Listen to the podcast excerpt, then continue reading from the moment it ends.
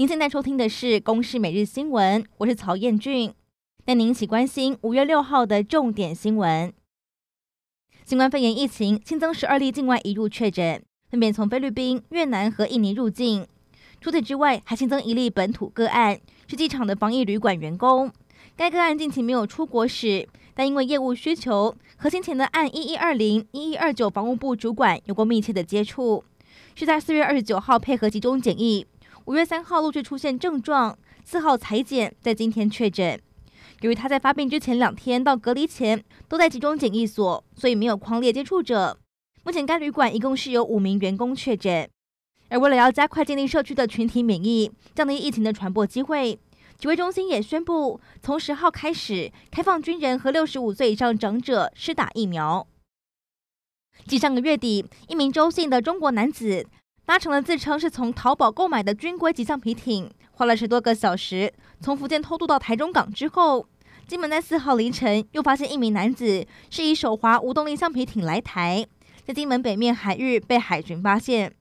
这也是五天以来第二次有中国男子以橡皮艇为工具偷渡来台的个案。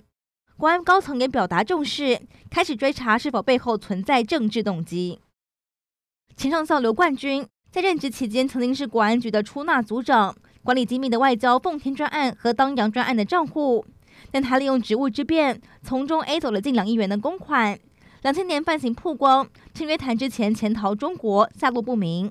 结果近期国安局发现，当年刘冠军出境之后，把奉天、当阳和明德等三专案的机密文件交给中共，严重危害国安，所以二月增列了投敌等罪函送。高检署四月发布通缉，投敌罪最重可处死刑。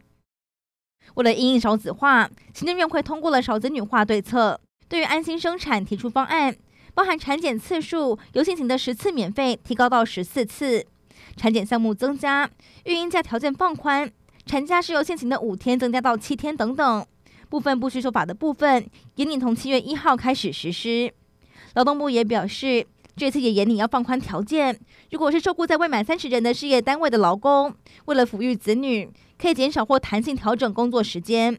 经过劳雇协商，得适用新平法有关减少一小时工时或调整工作时间的规定。有一对跨国同性伴侣，二零一九年到户政事务所登记结婚，却被拒绝。他们新送争取权益，案件是由台北高等行政法院来审理。在今天是宣判撤销拒绝登记的处分，户政需要准许两个人登记结婚。不过合议庭也强调，这次判决只是个案，缺案还可上诉。